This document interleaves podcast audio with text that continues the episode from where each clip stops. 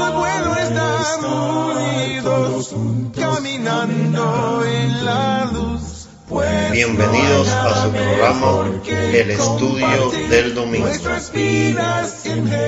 Mis hermanos, continuamos hablando del rey David. El estudio anterior lo terminamos con la pregunta, ¿cómo podemos ser nosotros hombres y mujeres conforme al corazón de Dios? Si vemos los aspectos de la vida de este rey y todos sus pecados, nos hace preguntarnos, ¿cómo Pablo pudo decir algo semejante? Gracias a Dios tenemos información suficiente para llegar a una respuesta satisfactoria. Cuando el profeta Natán lo enfrenta a su pecado, su reacción no fue justificarse o mentir. Dice la palabra del Señor. Dijo David a Natán, pequé contra Jehová. En los salmos podemos encontrar las oraciones más sinceras de un penitente, escritas precisamente por este rey. Ten piedad de mí, oh Dios, conforme a tu misericordia, conforme a la multitud de tus piedades. Borra mis rebeliones, lávame más y más de mi maldad, y límpiame de mi pecado. Porque yo reconozco mis rebeliones, y mi pecado está siempre delante de mí. Contra ti, contra ti solo he pecado, y he hecho lo malo delante de tus ojos. Esconde tu rostro de mis pecados, y borra todas mis maldades. Crea en mí, oh Dios, un corazón limpio, y renueva un espíritu recto dentro de mí.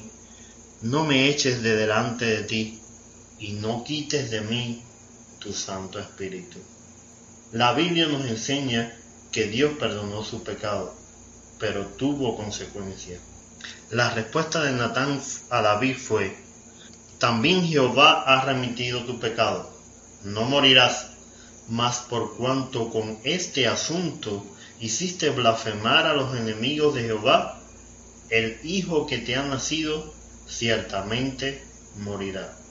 Dios nos perdona, nos limpia, pero seguimos siendo responsables y debemos asumir las consecuencias de nuestro error. Y en el caso de que sea posible, debemos enmendarlo. Su ejemplo nos hace recordar la advertencia de Primera de Corintios. Así que el que piense estar firme, mire que no caiga. Cualquiera de nosotros se puede equivocar. Todos tenemos nuestro tejado de vidrio. Lo importante no es caer, sino levantarse asido de la mano de Dios. Para esto como cristianos tenemos el arrepentimiento, la confesión y el perdón. David lo expresa de esta manera en otro de sus salmos.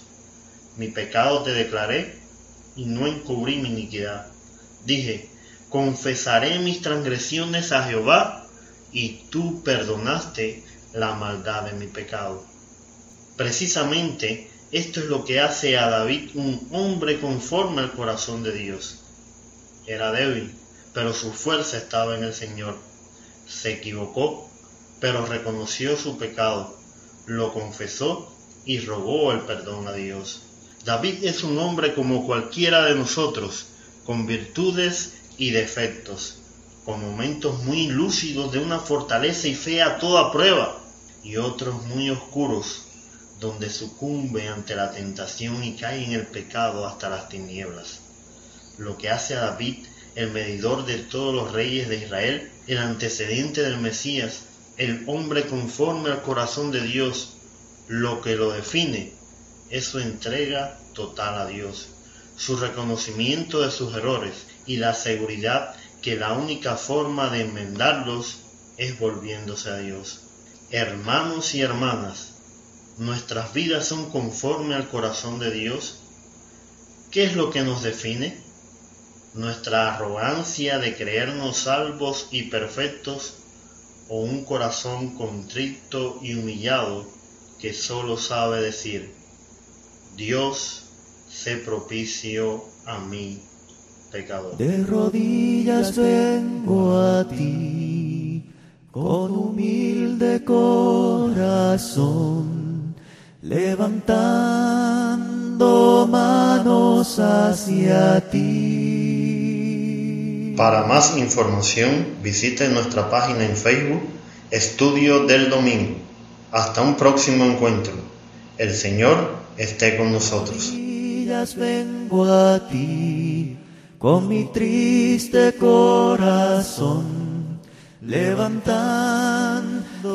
manos hacia ti.